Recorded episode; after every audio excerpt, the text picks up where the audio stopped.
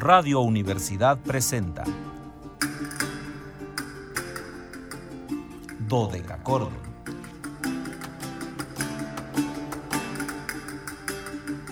Un programa para encontrarse y reencontrarse con los autores y composiciones de la antigüedad, el medioevo, el renacimiento y el barroco.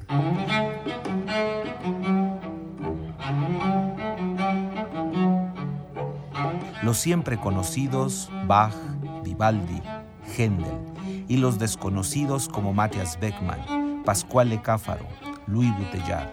Acompáñenos en este periplo auditivo y sensorial.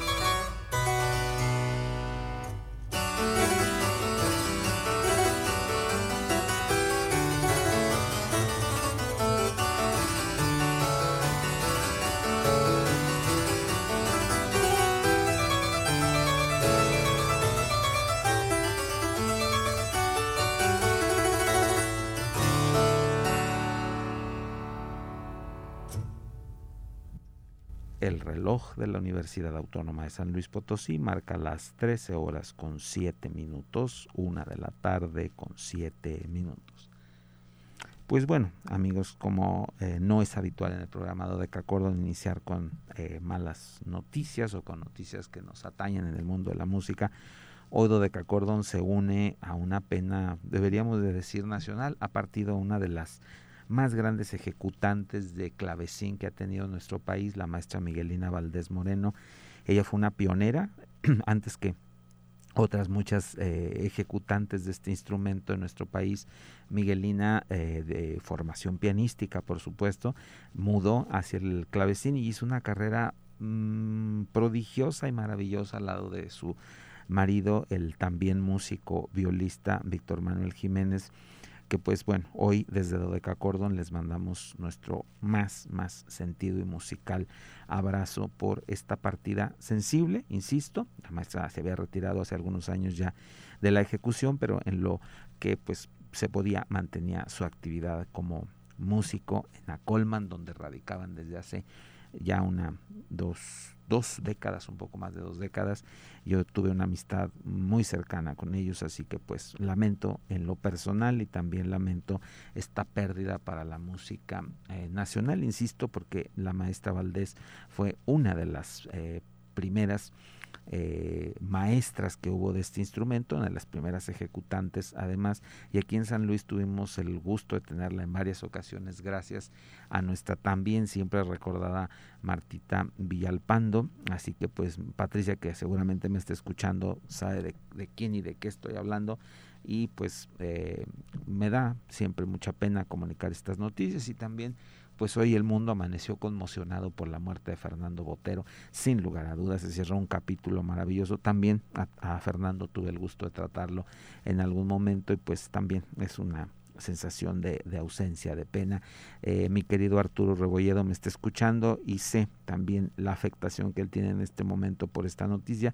Así que pues desde Dodeca Cordón vayan nuestras condolencias a la música nacional, insisto, por esta sensible eh, pérdida que tenemos. Y tras ello retomo yo mi, estructura y mi forma y les puedo decir cálidas, veraniegas, antiguas y sonoras tardes, estimados radioescuchas. Bienvenidos a este su espacio radiofónico de la amplitud modulada de la universidad titulado Dodeca Cordón en este viernes patrio, en este viernes nacional de 15 de septiembre de 2023.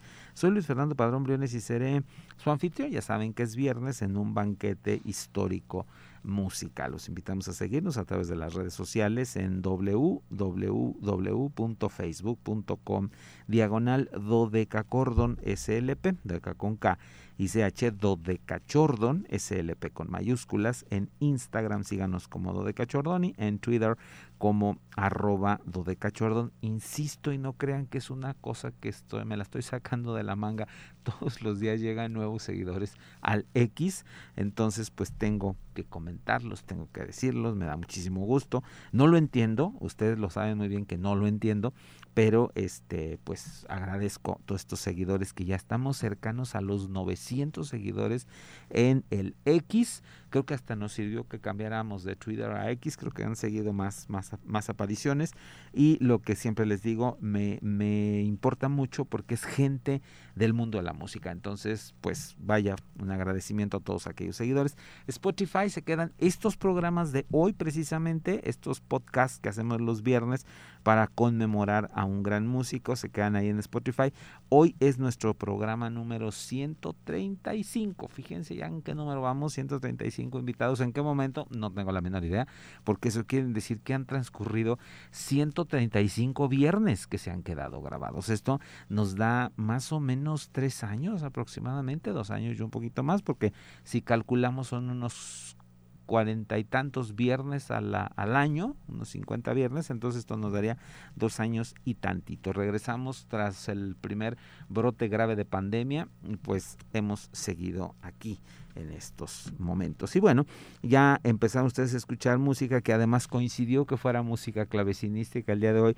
Y es que también Oído de Cacordon rinde un homenaje muy sentido también a uno de los pilares de la eh, música históricamente informada y me refiero al brillante organista, clavecinista, director de orquesta y compositor austriaco Anton Haller, que nació un día como hoy, un 15 de septiembre de 1923 en Viena, en Austria, y falleció un 25 de marzo de 1979 de una manera muy prematura a los 56 años, ahí en la misma población. Por eso hoy le queremos hacer este homenaje. Él se formó como eh, músico en la música sacra, comenzó siendo niño en el coro de la Catedral de San Esteban, la Stephansdom, ahí en eh, Viena, bajo la égida de Wilhelm Mück, y posteriormente va a trabajar como repetidor y director de coro en la Dorfhofer de Viena, con, eh, eh, mientras realizaba estudios en la Academia de Música de Viena al lado de eh, Bruno Seilhofer en piano, órgano y clavecín y Friedrich Reidinger en teoría musical y composición. Posteriormente tendrá que entrar al ejército, ya saben ustedes, esta cuestión de la Segunda Guerra Mundial llevó a un muy joven Anton Heiler al frente de batalla. Él tenía algunos conocimientos de, diríamos acá en el medio, primeros auxilios, lo que lo llevó al frente como asistente médico, donde perfeccionó sus conocimientos y salió con esta formación académica médica que él eh, no volvió a ejercer porque bueno pues se dedicó por supuesto más a la, música una cosa que era su pasión y eh, pues en ese tenor hizo una importante mm, labor de conocimiento hacia un pasado musical que se empezaba a vislumbrar hacia un descubrimiento a músicas de verdad extrañas en esos momentos. Abrimos escuchando Rameau precisamente porque en esos años eran compositores que, eran mm, eh, nombres de libro, así literal, o sea, conocíamos tan poco la música, que no se escuchaban, eran autores que, que estaban ahí eh, pues olvidados de muchas formas. Eh, Mm, guardados porque no se entendía su música, porque no se conocía, porque la mayoría eran autógrafos que estaban guardados en archivos eclesiásticos, en archivos eh, mm, eh, eh, palaciegos que estaban pues perdidos de muchas formas. Entonces era difícil acercarse a estas músicas. Y esta, esta sacudida que tiene Europa con la eh, Primera Guerra Mundial lo va a llevar a empezar a, revalorar estas músicas y por supuesto la Segunda Guerra va a dejar una determinación a conocer todo este pasado del que había muchísimas dudas, del que había nombres pero no se conocían los materiales.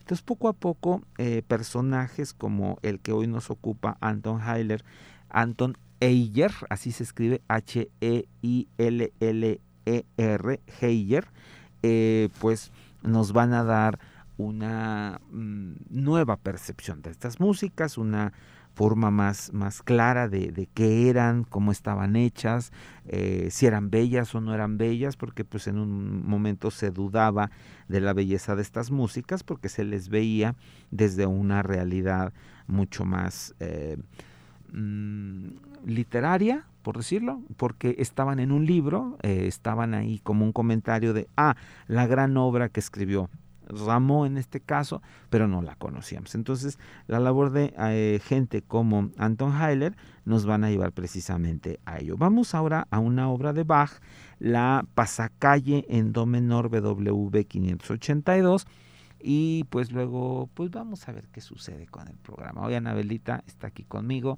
Afortunadamente, este, entre los brincos y los altos, creo que hoy no la había saludado, pero ya la saludo con toda la efusión de todos los días y agradeciéndole su compañía. Vamos entonces a esta música maravillosa.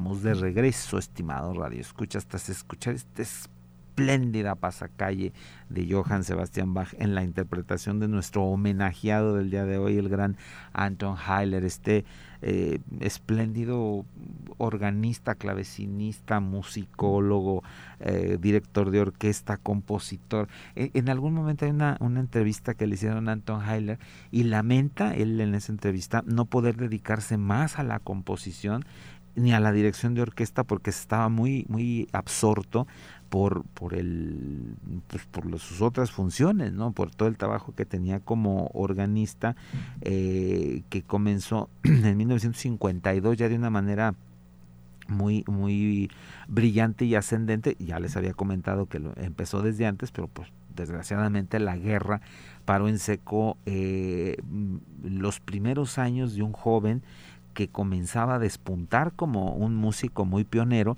Si ustedes consideran que nació en 23, eh, la guerra tenemos los años más álgidos a partir del 40, pues entonces era un, era un muchacho de 17 años, no estaba en, la plenitud de su formación como músico cuando sucede esto, cuando además tiene que, que eh, integrarse al, al, ejército para cumplir pues su, su, su parte como eh, miembro de, del, país, como, como patriota tenían que hacer este servicio y finalmente pues se va a poder graduar hasta 1945 en donde de inmediato va a ser nombrado maestro de órgano y va a ser ascendido a profesor titular en 1957 y eh, a partir de, de, de 45 que se titula va a tener una vida musical ininterrumpida, de verdad, una, una eh, vida muy, pues, mm, fuerte en el sentido de que quizá no haya habido un día de descanso en la vida de, de, de Heiler, pareciera que él estaba vislumbrando lo poco que iba a durar su, su vida, porque si ustedes consideran eh, que, que, empieza esta vida activa en 45, muere en 79, pues estamos de una carrera de, de tres décadas, de unas escasas tres décadas, en donde él hizo lo que quizá hubieran hecho cinco eh, personas, ¿no? Hubiera hecho un compositor, un organista, un investigador, un director de orquesta. Entonces, pues era una labor muy, muy álgida. En 1952 se levantó con el primer lugar en el concurso internacional de órgano de Harlem, ahí en eh, Netherlands, en los Países Bajos, y a partir de ahí hizo giras muy extensas por Europa, eh, por Estados Unidos, donde los recitales que dio en la Universidad de Harvard en el nuevo instrumento que se acababa de inaugurar, el Xavier Fisk en el Memorial Church, eh, dieron eh, material para una cajilla de cuatro discos, primero eh, 16, 18 LPs, me estoy acordando de cuántos tenía la caja, y posteriormente esta cajilla de cuatro discos compactos que aún está accesible y que tiene estos conciertos que fueron pues muy primarios en Estados Unidos en un órgano muy nuevo que se acababa de, establecer y además con todos estos criterios historicistas que empezaban a, imperar en la música de, órgano. Unos años antes había publicado en Suecia una serie de grabaciones para el sello Vanguard, de los que estamos haciendo uso el día de hoy, con eh, la mayor cantidad de obras de Johann Sebastian Bach en el instrumento Markusen, que era también un espléndido instrumento eh, de ese momento.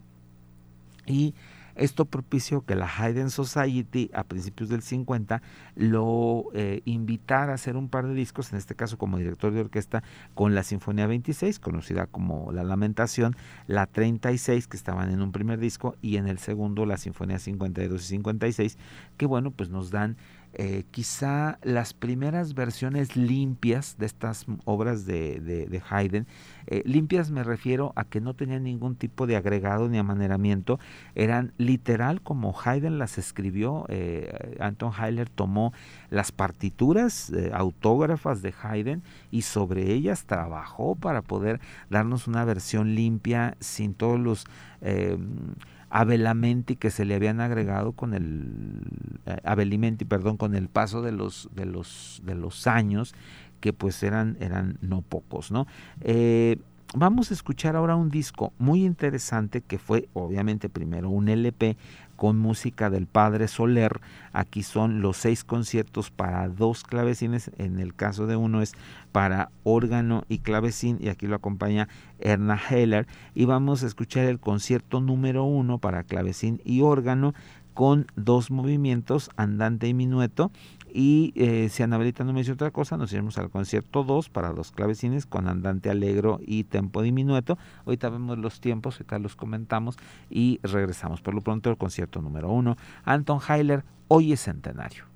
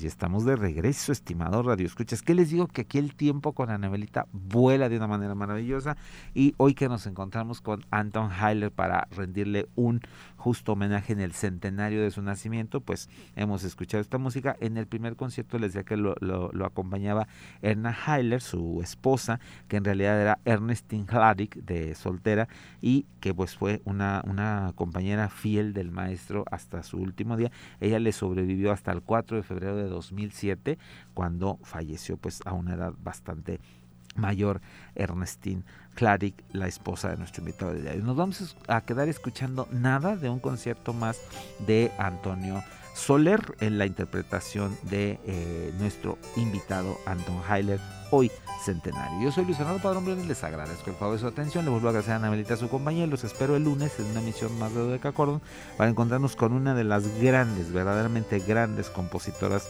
eh, italianas, Francesca Caccini, en el 436 aniversario de su nacimiento.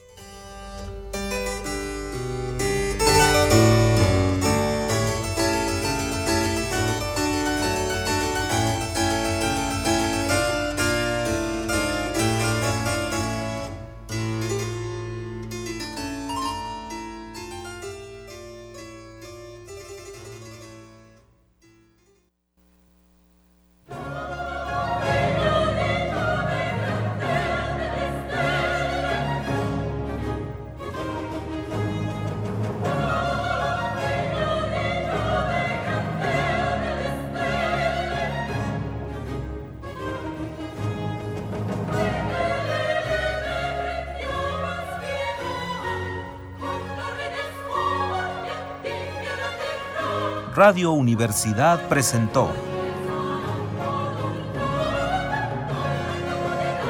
Dodecacordo.